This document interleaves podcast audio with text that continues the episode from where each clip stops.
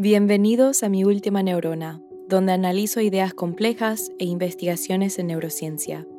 Soy Jessica Chomik y trabajo en un laboratorio de neurociencia cognitiva en el Instituto McGovern, que hace investigación del cerebro y forma parte de MIT. Este podcast fue creado con la intención de llevar información gratuita a una audiencia hispana, quienes son subrepresentados pero constituyen una gran parte de la población. En este episodio le entrevistaré al doctor Héctor de Jesús Cortés, quien es un becario postdoctoral aquí en MIT. La gallina o el huevo, sí. Claro, y, a mí me encanta ayudar a las personas a que los sueños los conviertan en metas. Exacto, es un equipo. Claro, un equipo enorme. Y ahí es donde conozco la neurociencia.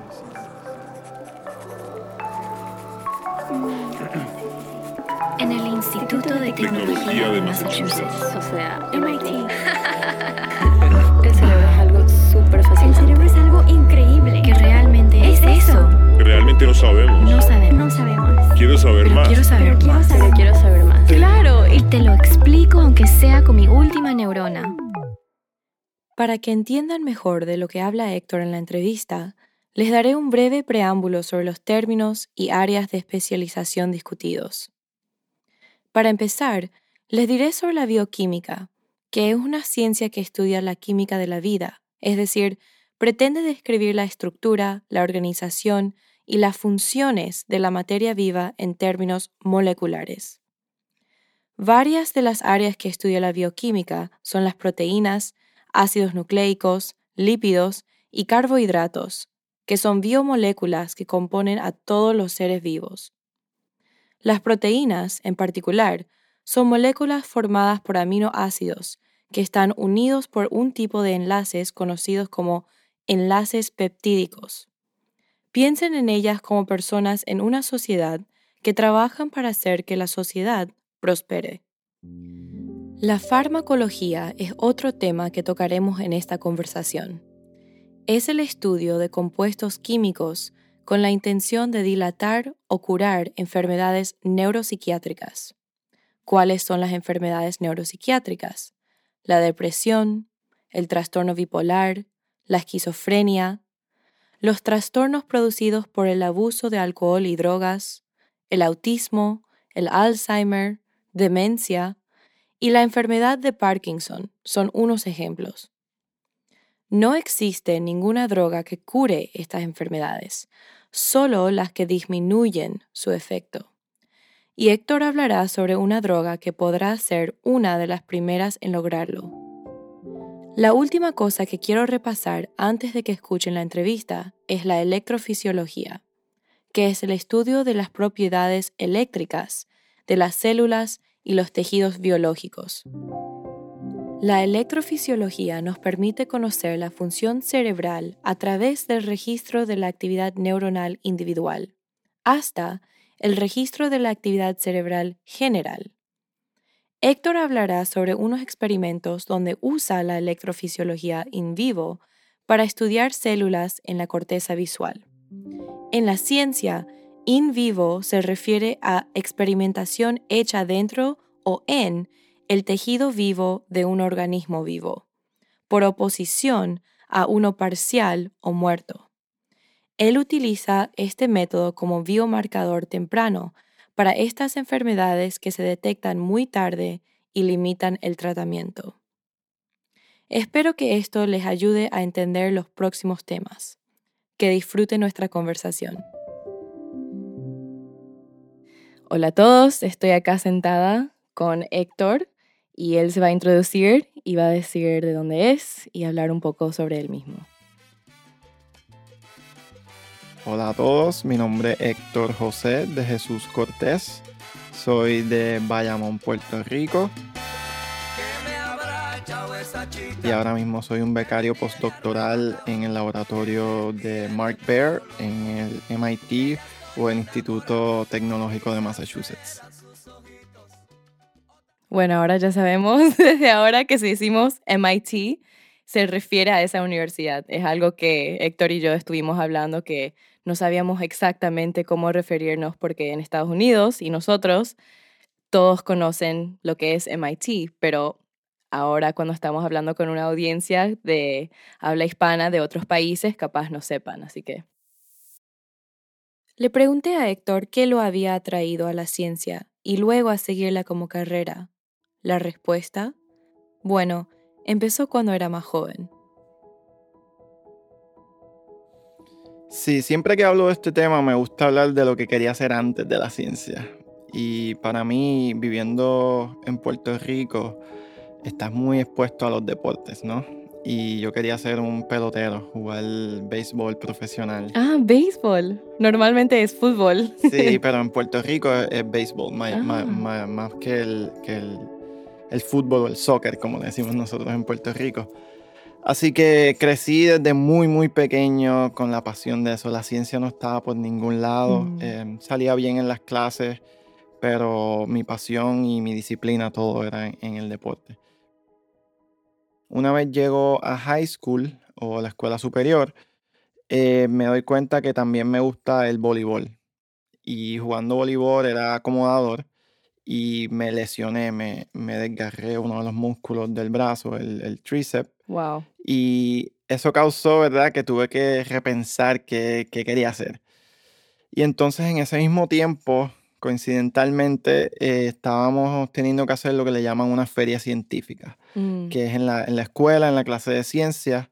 Eh, básicamente te obligan a hacer un proyecto de investigación donde buscas una pregunta y tratas de contestarla con el método científico, ¿no? Desde lo que es el problema, tus hipótesis. La hipótesis y, y corres un experimento para determinar si tu hipótesis es validada o no.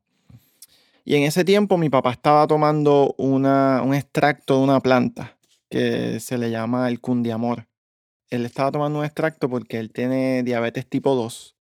Y entonces un vecino de, de nuestro vecindario le dijo, que le habían recomendado que si cogía esta planta, que es el, el cundiamor, y la hervía en agua, ese extracto podía tomárselo y, y servía como un agente hipoglucémico o que disminuye los niveles de azúcar en la sangre. Y él lo hizo y le, y le funcionó, ¿verdad? Obviamente él se tomaba las la medidas de azúcar. Esas medicinas caseras siempre funcionan. Mi mamá siempre me llama, yo le digo, mamá, no puedo respirar, tengo un resfrío. Y dice, bueno, tenés que hervir eucalipto, hojas de eucalipto, y es lo mejor. Pero no, y los latinos tenemos un montón de esos en, la casa, ¿no? Entonces él estaba tomando, eh, ¿verdad? Una droga y la reemplazó por este extracto. Y a mí me causaba la duda de qué tenía ese extracto específicamente que eh, tenía los efectos hipoglicémicos. Y decidí hacer mi feria científica en eso.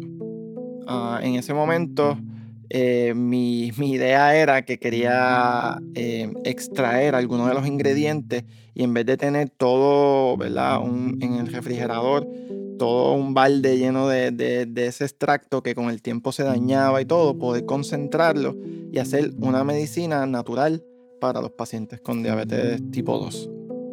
Eh, mi hermana en ese tiempo estaba en, la Universidad de Puerto Rico y le dije, ¿cómo puedo hacer esto? ¿Y cuántos años tenía? Eh, yo estaba en grado 10, so tenía alrededor de 14, 14 15 por ahí. 15 años. Y mi hermana estaba en la universidad, ella es tres años mayor que yo, estaba comenzando en la universidad y le pregunté si me conectaba a alguien para poder un laboratorio a extraer esos ingredientes. Fui a varios laboratorios en la Universidad de Puerto Rico y me dijeron que algunos me dijeron que no se podía o que no tenían el tiempo. En fin, no conseguí nadie allí. Pero gracias a mi maestra de ciencia, eh, me consiguió un contacto en otra universidad más pequeña, más local en, mi pueblo, Bayamón. Y fui donde el investigador en ese momento era un químico y le mostré la idea y le encantó. Y me dijo, bueno, después de la escuela, a las dos y media yo salía de la tarde, ven aquí y, trabajamos con eso. yo iba todas las tardes, luego de la escuela, eh, hervía el, extracto en, en, su laboratorio y hacíamos experimentos químicos, en este caso de separación de compuestos utilizando cromatografía, una técnica utilizada en química para separar compuestos, dado su carga eh, y distintos elementos. Y yo podía ver, ¿verdad?, cómo se iban separando los compuestos y, utilizando distintos teñidos podía también verlo. Y desde ese momento fue como, como algo bien interesante porque la pasión que tenía por el deporte, Claro. ahora la transformé y, y la dirigí a, a la ciencia. Pero todo empezó con una pregunta de por qué. ¿Por qué está ayudando esto a mi papá y cómo puedo saber más? Exacto. Y tomaste una iniciativa muy, muy buena. Fuiste a preguntar a diferentes lugares y también era súper importante tener ese mentor. Alguien que tome ese tiempo, que sepa más que vos, que, que quiera ayudarte por Mm. ese lado. Y yo tengo algo similar, era una profesora de psicología para mí en la secundaria, que yo estaba, estábamos en la sección abnormal de psicología. Miramos una película y yo dije, cha, me encanta esta película, se llama Silence of the Lambs. Les doy un resumen breve de la película de la cual hablo aquí. El FBI de Estados Unidos busca a un asesino en serie y para poder atraparlo recurren a una brillante licenciada universitaria, quien es experta en conductas psicópatas. Siguiendo las instrucciones de su jefe, ella visita la cárcel de alta seguridad donde el gobierno mantiene encerrado al doctor Hannibal Lecter, antiguo psicoanalista y asesino, dotado de una inteligencia superior a lo normal. Mientras que miraba la película, me decía a mí misma, quiero ser la persona que le analiza a esa clase de persona, o sea, el mismo Hannibal Lecter, pero no solamente su comportamiento abnormal, sino las diferencias biológicas de su cerebro. Esa fue la película que me inspiró y ella fue la que tomó el tiempo para decir, bueno, en realidad creo que no te gusta la psicología, querés saber más de la neurociencia. Y ahí fui como eh, investigando más, eh, entendiendo más lo que a mí me gusta y era súper importante. Pero me fascina eso. No, sí, yo soy un fiel creyente que la exposición a la ciencia, a distintos tipos de ciencia y, ramas de la ciencia a muy temprana edad puede ser un factor súper importante en lo que tú terminas haciendo. Eh, yo no sabía de la neurociencia en ese tiempo, pero el método científico de ir a un laboratorio era muy diferente a lo que yo hacía en la clase. En la clase me parecía aburrido aprender, memorizarme ciertos nombres y tener que, ¿verdad? Luego ponerlos en un examen. Más sin embargo, cuando iba al laboratorio, ese tema de conversación entre distintos científicos, la búsqueda de, de literatura que me fuera a complementar y, y el, el hecho de que iba a descubrir o tratar de descubrir algo que nadie sabía en el mundo y que podía tener un impacto en pacientes como mi padre, fueron esa, esa chispa, como digo yo, que me dijeron, este, este podría ser uno de tus caminos, ¿no? En ese momento era simplemente una curiosidad y luego entonces eh, ese, ese proyecto ganó un premio a nivel de feria científica en mi, en mi escuela, a nivel de Puerto Rico, pude viajar a Estados Unidos con el, con el proyecto. Y pues es todo, ¿verdad? Una vez no solamente te gusta, pero ves que te está yendo bien, ¿verdad? Forma un, eh, lo que le decimos en inglés, un feedback o una retroalimentación positiva de la cual yo decía, quiero más y quiero saber más.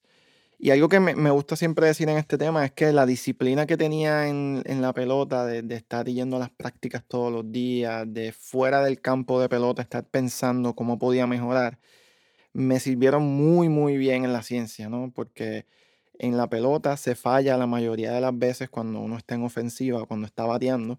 Y en la ciencia los experimentos también fallan la mayoría de las veces. Así que estaba acostumbrado en mi mente A no Ah, desanimarte. Exacto, a, claro. que, a, a ver eh, la, el fin más importante que el proceso específico que estaba fallando, sino yo sabía si seguía bien, iba a seguir mejorando, iba a ayudar a mi equipo, iba a lograr ¿verdad? ese campeonato que todos queremos y la misma, de la misma manera vi la ciencia. No me, mm, obviamente me frustraba cuando un experimento no sale, pero a la misma vez estoy pensando, sé que si sigo este proceso con la disciplina que, que merece, em, se van a ver cosas bo- bonitas y, y buenas en el futuro. Y te sientes también seguro parte de una comunidad y todos están con ese pensamiento de, bueno, queremos mejorar la humanidad de una manera u otra. Exacto, es un equipo. Claro, un equipo enorme, básicamente. Exactamente.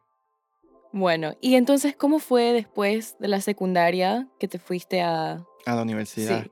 Sí, so- solicité a la Universidad de Puerto Rico. em, Y ya sabías que querías ser científico? Sabía que quería hacer exacto, algo de, de investigación. Eh, no sabía bien cómo hacerlo, no sabía lo que era un doctorado en Mm. filosofía.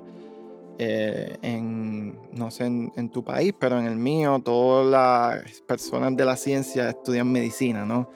Eh, y se, se vuelven clínicos, y ese es el pensamiento de pequeño que los padres saben. Ninguno de mis padres hace ciencia, así que mi, mi hermana ya estaba estudiando para hacer medicina, so ese era el único ejemplo que tenía pero sabía que quería hacer algo de investigación. Y en Puerto Rico hay varias universidades que hacen investigación, pero la mejor en ese momento era la Universidad de Río Piedras, que está en San Juan, en la capital de Puerto Rico, muy cerca de mi pueblo natal. Así que me voy allí. Mm. Y empiezo en biología, eh, con concentración en biología molecular y celular. Al principio no hice nada de investigación. Yo estaba en un colegio privado que, que ¿verdad? era bien estricto, no podíamos hacer muchas cosas y llegar a un mundo en la universidad que puedes hacer lo que tú quieras. La cultura de la universidad es siempre así en cualquier país. es que las muy- clases sí. puedes ir o no puedes ir si no quieres, eh, que tú tomas control de tu, de tu horario, pues mm, te diría que no, no fui el más disciplinado en, es- en ese primer año definitivamente. Quería estar eh, de fiesta con mis amigos y cosas así. Eh, pero en mi segundo año tomé una clase de genética que tenía una mentora increíble, la doctora Migdalicel Colón Berlingueri. Y ella se sentó conmigo y me dijo, ¿qué tú quieres hacer? Y yo le dije, bueno, yo hice esta feria científica cuando estaba en la escuela superior y me gustaría el proceso de investigación. Y ella me dijo, pero tus notas no son muy Mm, buenas. No reflejan no, ese. no reflejan esa pasión por la Sí. ciencia. Y yo, bueno, es que eh, le di mil excusas en ese momento, ni recuerdo. Pero al fin y al cabo le dije que, que era lo que quería. Y ella me dijo que ¿verdad? de estos momentos en la vida que uno tiene un poco de suerte, que el esposo de ella un investigador que tenía un laboratorio. Doctor Irving Vega, neurocientífico puertorriqueño y en aquel momento profesor en la Universidad de Puerto Rico. Y ahora profesor en la Universidad del Estado de Michigan. porque ella solamente enseñaba en ese momento y que me iba a presen- me nos, iba a comunicar para ver si él tenía un espacio en su laboratorio y me, permitía ir. Y ahí es donde conozco la neurociencia.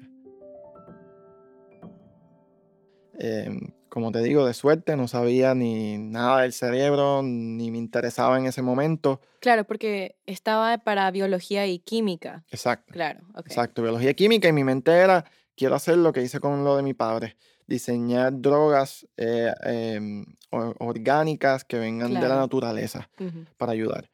Entonces entro a este laboratorio y él ve mis notas al principio y dice, "Mm, no sé, no sé cuánto interés tengas, pero mi esposa me dijo que, que te gusta mucho, así que te voy a poner a hacer algo, ¿verdad? En los laboratorios. Hay cosas desde bien complejas hasta cosas mucho más sencillas, todas importantes, pero algunas que son mucho, mucho más sencillas. Y él me puso a hacer algo bastante sencillo fuera del laboratorio, analizando unos datos que simplemente era mover unos datos de, de aquí a allá.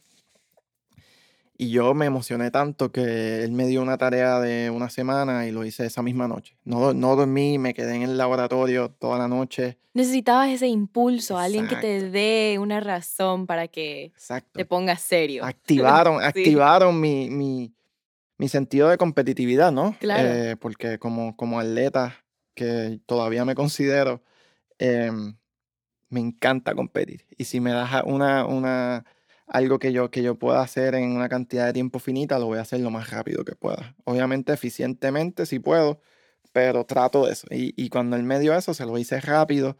Y él se impresionó y me dio más trabajo y se lo hice súper rápido nuevamente. Y ahí como él me cuenta, ¿verdad? Años después, porque ahora somos muy buenos amigos, eh, que él nunca había visto algo así y que entonces quería darme la oportunidad de entrar al laboratorio y hacer experimentos más con mis manos, donde eh, entrar a lo que le llamamos en inglés el wet lab, ¿no? El laboratorio eh, mojado en español, pero básicamente es trabajar con químicos y la biología en vez de en una computadora eh, analizando datos.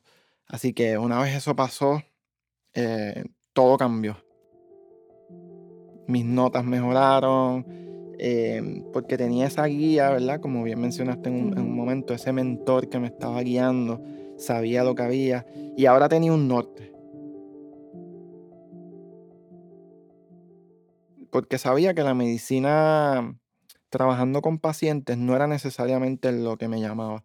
Y yo me di cuenta de eso en momentos donde em, distintos doctores en medicina iban a mi escuela y hablaban sobre su experiencia con pacientes. Me recuerdo específicamente de una que un oncólogo fue a mi escuela y habló sobre él teniendo que decirle a sus pacientes que tenían cáncer y que se iban a morir en algún momento. Y yo diciendo, yo nunca podría hacer algo así. Y tener las manos de un paciente en, mis manos eh, no es algo que me sentiría cómodo emocionalmente.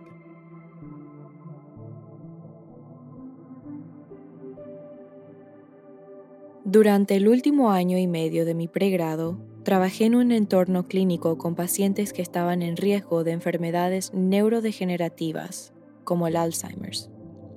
Trabajar con pacientes es una gran responsabilidad y no se debe tomarse a la ligera.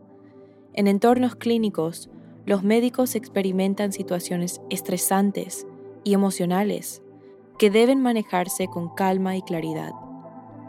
A Héctor y a mí, la Escuela de Medicina para ser médicos no está alineado con nuestras metas profesionales y el estilo de vida que queremos llevar, pero nuestro deseo de ayudar a la humanidad permanece y podemos contribuir a esa meta compartida siendo científicos. Y pues ahora encontré otra carrera que podía impactar a los pacientes con algo que me encantaba, que era haciendo preguntas. Eh, todos los que me conocen se estarán eh, riendo ahora mismo, pero me encanta hacer preguntas en todo momento de todo, de todo. Así que podía satisfacer esas ganas de hacer preguntas y ahora tenía un método científico que me daba las herramientas para poder contestarlas y a la misma vez impactar a los humanos. Claro. ¿Y, qué hacía ese? O sea, ¿cuáles eran los eh, proyectos en que estaba trabajando ese científico?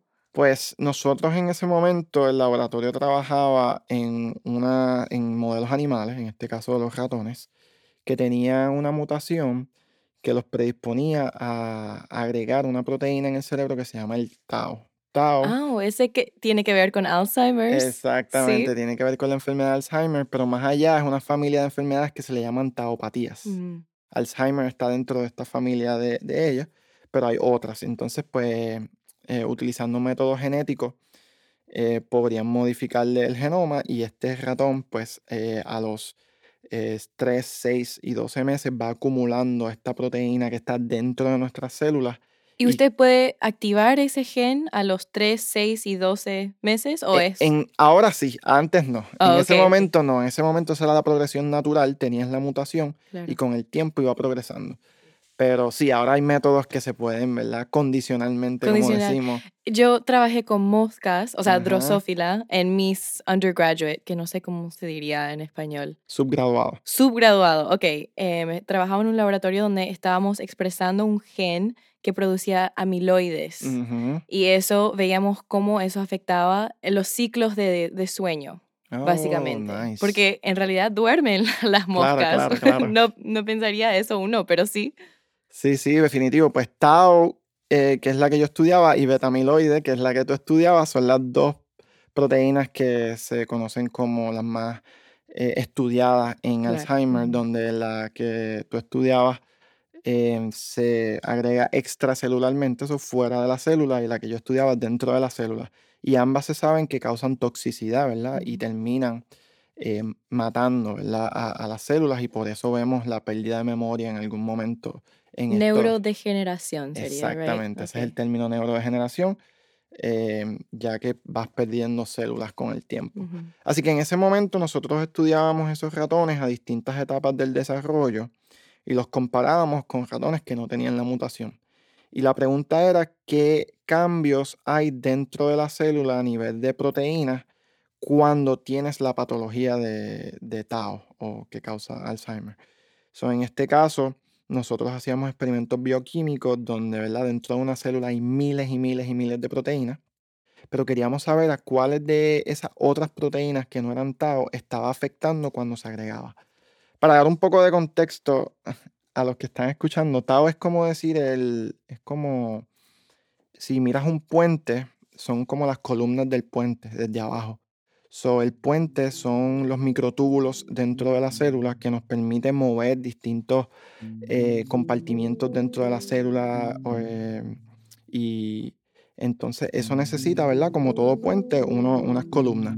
Y taos eh, son esas columnas. ¿Y qué pasa? Si esas columnas se salen del puente, ¿verdad? Y se agregan, o sea, se van para otro lado, el puente puede colapsar. Y eso es lo que sucede, ¿verdad? A simples cuentas, en, en, este proceso de, neurodegeneración portado. Y nosotros estábamos estudiando qué pasa cuando se está empezando a desprender ¿no? de, ese, de esas columnas del puente y se están empezando a agregar. Y qué pasa cuando ya están completamente desprendidos eh, con las otras cosas alrededor. ¿Qué pasa con los carros, verdad? Si ponemos la analogía de que los carros son proteínas que, que trabajan en ese momento, ¿qué pasa con todo eso? Y nosotros hacíamos, como estaba mencionando, experimentos bioquímicos donde separábamos las proteínas y podíamos identificar eh, específicas que cambiaban en el ratón que tenía la mutación versus el que no tenía la mutación en la misma época del desarrollo.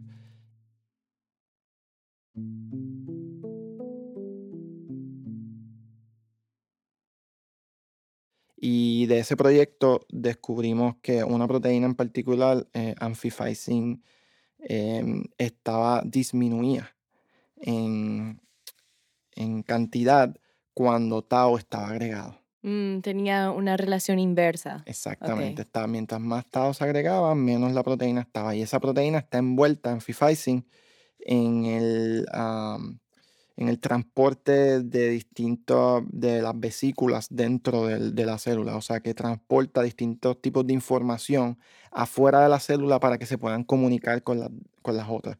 Así que no solamente el método de transporte, como les mencioné, que es el, em, las columnas y el puente, sino que también las vesículas que transportan para afuera de la célula se estaban viendo afectadas. Esto es algo que yo eh, trato de explicarle siempre a mi audiencia es que hay como una hierarquía de, el entendimiento del, cuerpo humano o de cualquier organismo.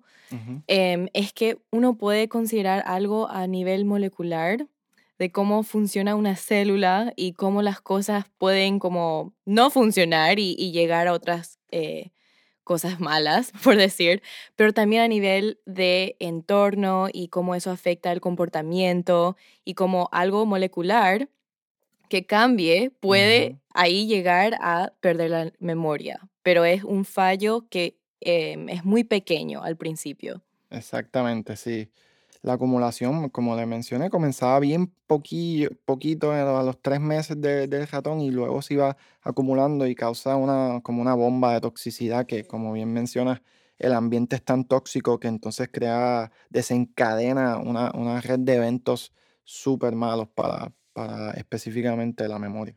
Claro, qué interesante. Eso para empezar, ya, ya llegó a un laboratorio que estaba haciendo cosas muy interesantes. Sí, definitivo. Entonces, una de las cosas más importantes es que me di cuenta que no hay drogas eh, para enfermedades neurodegenerativas que ataquen la raíz del problema, ¿verdad? Porque todavía no sabemos realmente. Eso es algo que yo también como no podía entender de dónde o, o si empezaba primero, porque los que tienen Alzheimer's, los pacientes que tienen Alzheimer's, una de las pato patologías. Patologías es que no duermen bien, tienen insomnia o toman muchas siestas, pero no, no es que se sienten descansados. Descansados, exactamente. Entonces es o eso empieza primero o empieza primero la acumulación de amiloides. La gallina o el huevo, sí. Claro, y porque al, al no dormir tanto, hay unos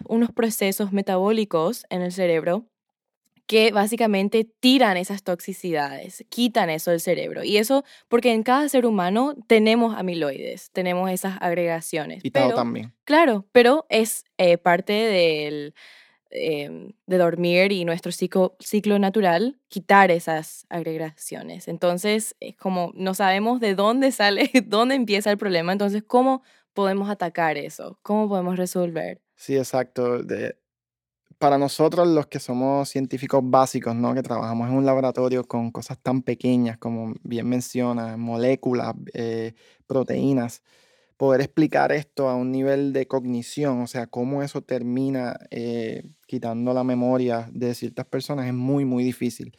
Y la verdad es porque, nos, como bien mencionas, no entendemos muy bien cómo funciona. Sabemos, es como tener todas las partes de un auto, pero no sabes cómo ponerlas juntas. Eh, entonces la investigación trata de crear esos lazos o puentes entre unas y otras, pero a veces nos equivocamos, ¿no? A veces se cometen errores.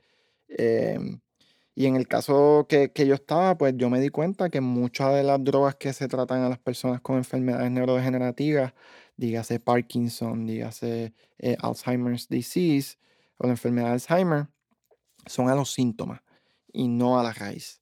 Así que a mí me, me emocionó mucho estar en un campo Em, que no se entiende bien para yo poder aportar, ¿no? Hay, muchos otros campos que están más avanzados eh, y ya hay drogas muy específicas como el cáncer es uno de ellos, dependiendo del órgano. Pero en la neurociencia hay mucho, mucho por descubrir, tanto desde cómo funciona la enfermedad hasta cómo tratarla a nivel de raíz. Y para mí, entonces, esa, esas ganas de querer aportar eh, ¿verdad? la medicina con drogas naturales, ahora la la especifique al cerebro. Claro, claro. Y de ahí, de ese laboratorio, se fue a grad school, ¿verdad? Con mucha ayuda de mentoría eh, y varios programas que ayudaban a personas de em, bajo representación en la ciencia. Eh, pude obtener varias becas y hice un internado de verano primero en Mayo Clinic en la clínica Mayo en Minnesota. Y ahí me puse Uy, mucho frío ahí. Mucho frío, mucho frío. Pero yo fui en verano, gracias. Ok. Pero estuve allí 10 semanas y me puse el departamento de neurología a un modelo de, de, de pescado, literalmente, un zebra fish. no sé ni cómo se dice en español, pero eh, este modelo también se le pueden eh, poner toxinas en el agua y causa neurodegeneración. Y yo mm. estaba estudiando cómo, cómo, eso funcionaba.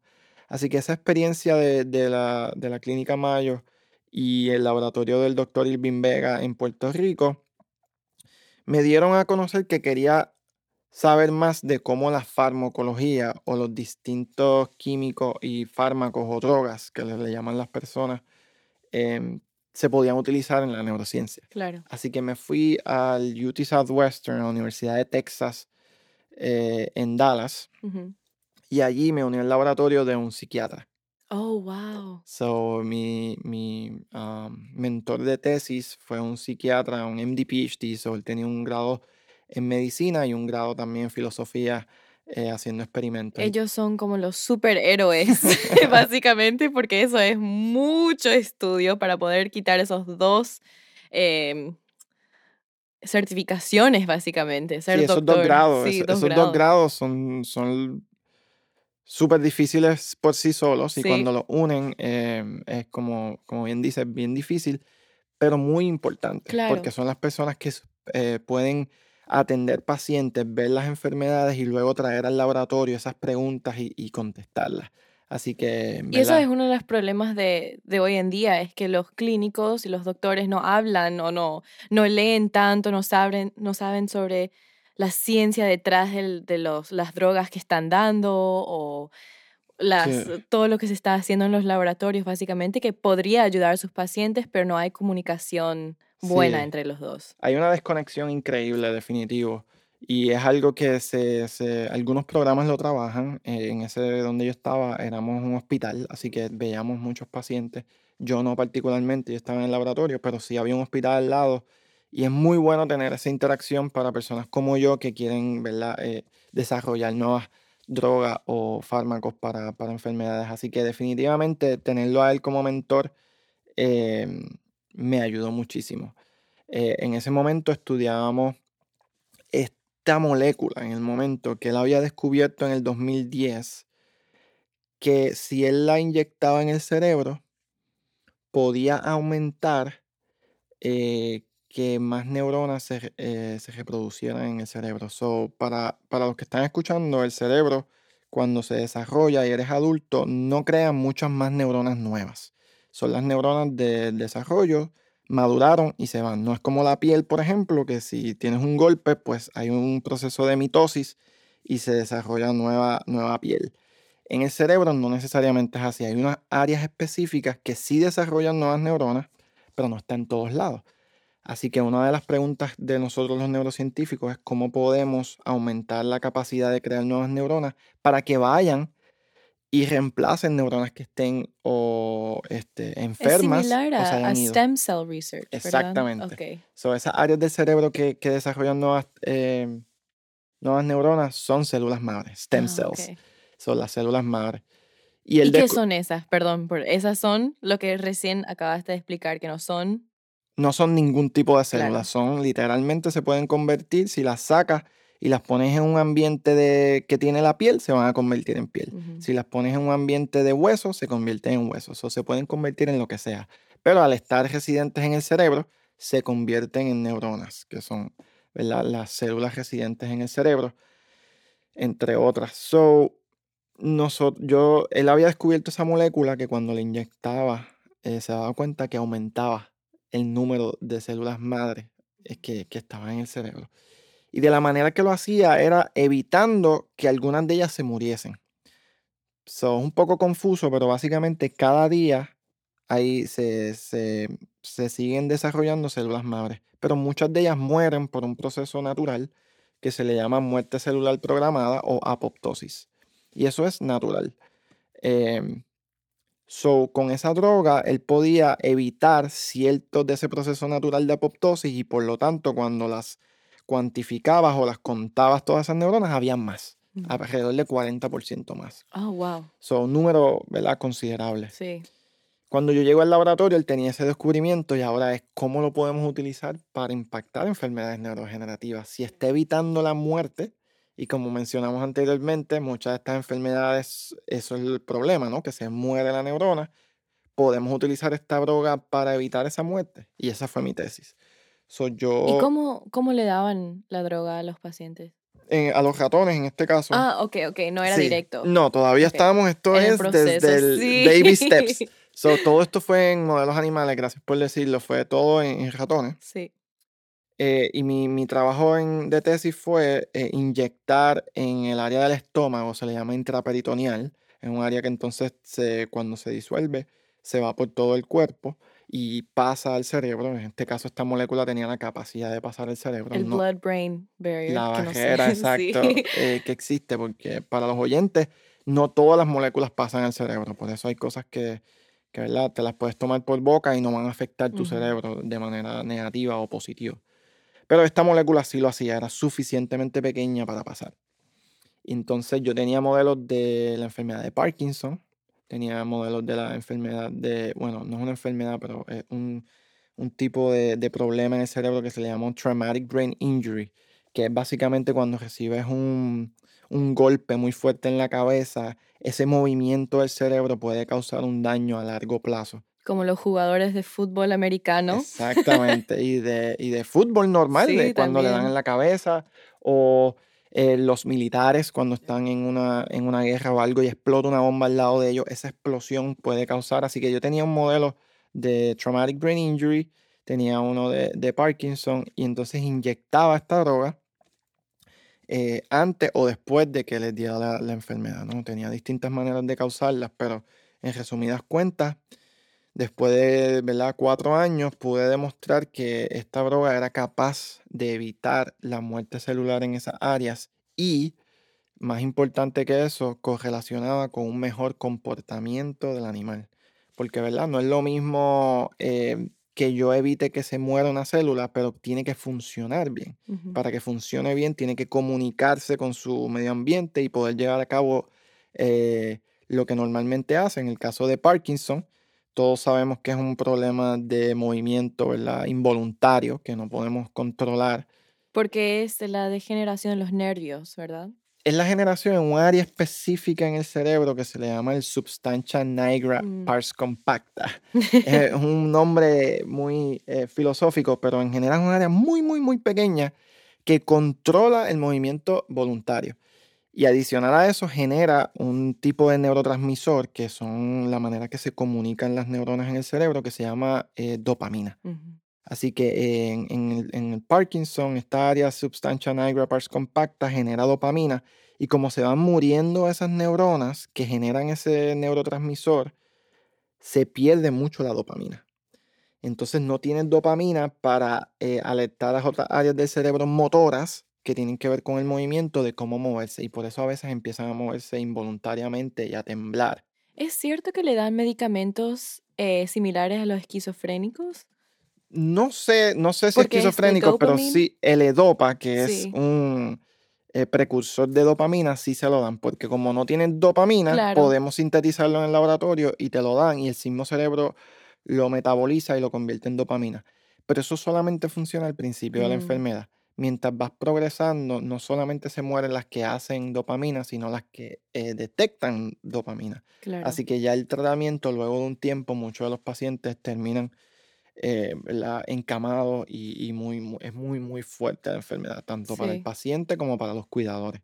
Así que yo, en el caso que yo tenía en el laboratorio, inyectaba la droga eh, y veía cómo esas neuronas se, se, se quedaban ahí, no se morían. Y en adición, el ratón se movía mucho mejor que un ratón que tenía el Parkinson. Claro. Y lo mismo con Traumatic Brain Injury, que causa problemas motores luego de un tiempo. ¿Y esos efectos eran, em, se quedaban a largo plazo o eran solo por un tiempo? Nosotros lo estudiamos hasta dos años. Ok, Eh, ahora mismo, eh, luego que yo me fui del laboratorio, están tratando de estudiar si, si dura más tiempo. claro. Están tratando de también elevarlo a otro modelo animal, ya sea los monos, Sí. ¿verdad? Que están más cercanos en la jerarquía animal a nosotros los humanos, para ver si tienen los mismos efectos. Pero en el caso que yo tuve, al menos dos años inyectando todos los días, dos veces al día. No, el trabajo con los animales es muy, eh, muy preciso porque importa cuándo le das las cosas, cuándo duermen, todo tiene que ser muy controlado para saber que los efectos que está viendo es a causa, eh, o sea, debido a lo que, el Sí. variable que estás experimentando. Sí, definitivo. Entonces, pues ahí viene, ¿verdad? Haciendo una diáspora de Puerto Rico, estando en Dallas, estaba solo, no tenía mi familia, pues podía dedicar esa cantidad de tiempo eh, que le dediqué en ese momento. Claro. Eh, algo interesante fue que en mi mitad de mi doctorado, mi segundo año, mi jefe, el psiquiatra que le mencioné, Andrew Piper, se muda de Dallas a Iowa. oh, y le tuviste que seguir. No lo tuve, pero él me dio la opción. Ok. Y entonces, y aquí viene, ¿verdad? Siendo latinos e hispanos, este sentimiento que yo tenía por dentro. Y algo bien interesante es que yo le pregunté a mis padres, ¿no? Fui donde mis padres, y yo, ¿qué hago? Me quedo aquí. En la universidad que yo estaba eran más prestigiosas a nivel de papel que la que él se estaba yendo. Entonces, ¿verdad? Yo estoy haciendo un doctorado, ya yo conozco un poco el juego, que las universidades sí importan, el prestigio. Eh, pero a la misma vez él me caía tan bien y, y estaba preocupado por mi futuro, era un excelente mentor. Y le pregunto a mi madre y a mi padre, este, ¿qué hago? Y mi madre me dice, si tú sientes que tienes una buena conexión con él, vete con él. Que el prestigio quizás se vaya, pero a la misma vez lo que él va a hacer por ti va a ser más importante. Y tenía a mi padre por el otro lado diciendo, no, el prestigio es más importante, quédate Sí. ahí, consigue otra persona y vete. Al fin y al cabo me fui con él. Eh, pienso que fue de las mejores decisiones que he tomado. Él me dio la oportunidad de no solamente conocer un laboratorio ya establecido, pero montar un laboratorio con él. Como era nuevo, Claro. todas las compras de los microscopios, todo lo que tiene que ver con la eh, logística de montar un laboratorio, tuve esa oportunidad, que es una de mis metas en el futuro, montar mi propio laboratorio. Claro. Así que Ser investigador principal, como diríamos nosotros. sí. Exactamente, así que casi nadie tiene la experiencia de, de montar un laboratorio porque cuando llega ya está.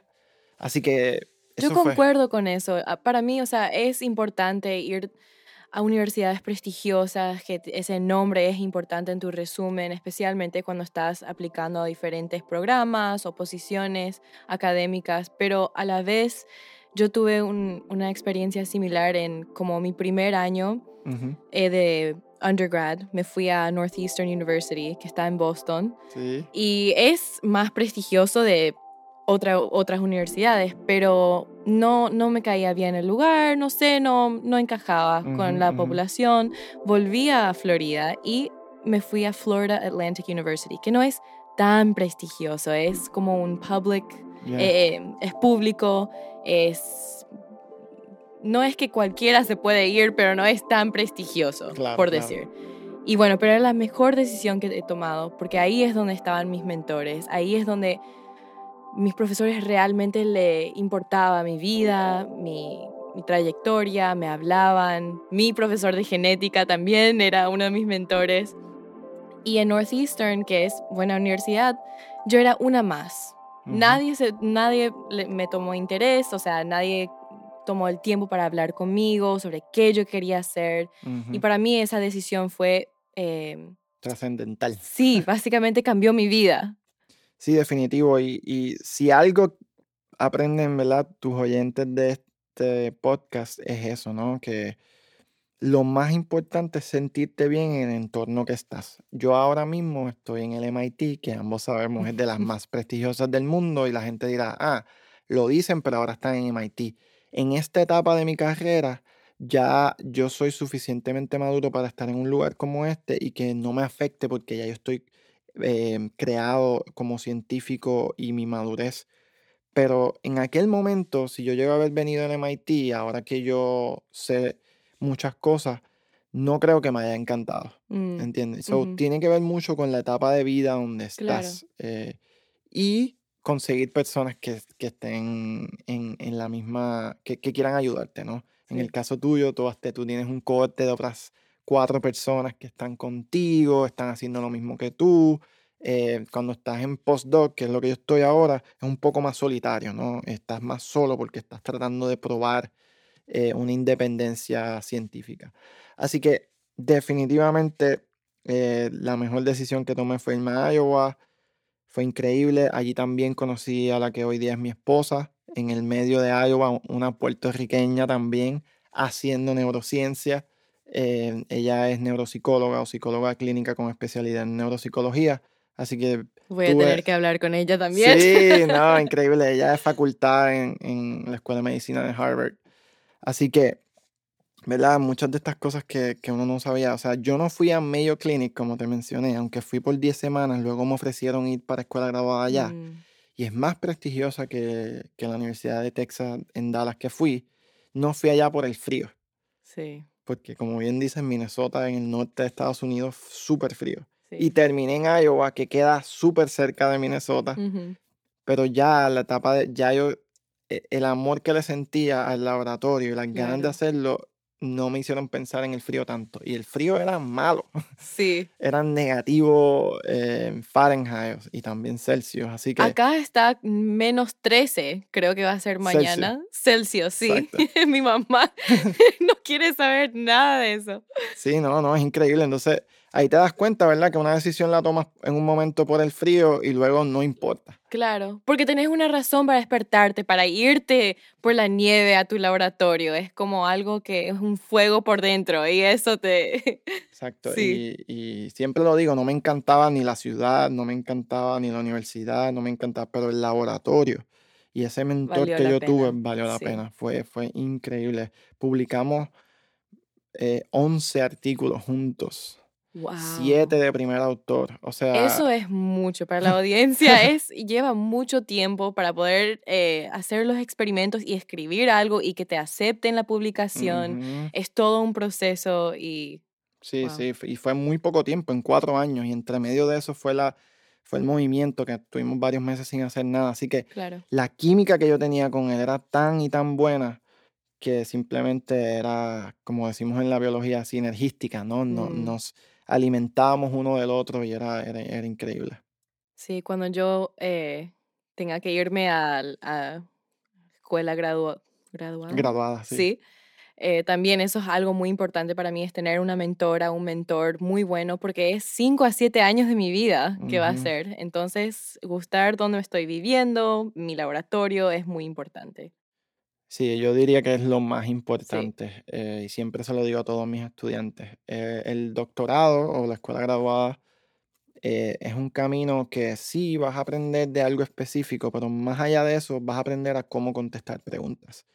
Y aunque lo hagas en un campo que no terminas estudiando en tu futuro, si tuviste un buen mentor que te enseñó a contestar preguntas, lo vas a poder transferir a cualquier campo y vas a estar feliz. Sí. Porque, ¿verdad? Muchas personas lamentablemente, y latinos más todavía, no terminan el doctorado por eso mismo. No porque no tengan la capacidad, sino porque el ambiente se puede convertir en uno muy tóxico, donde no te sientes que perteneces, donde sientes que nada te sale. Como bien mencioné, la mayoría de los experimentos no salen. Eh, Síndrome de impostor puede ser, sí, sí, es algo. Si estás en una universidad como MIT, definitivamente tienes el síndrome de impostor. Los latinos somos menos, si eres mujer o identificas como mujer, aún menos. Así que muchas cosas en, en, en, números en contra tuya y tienes que tener esos caparazones, como digo yo, que, que, que te ayudan a que, a que puedas sobrepasar todo eso. Sí.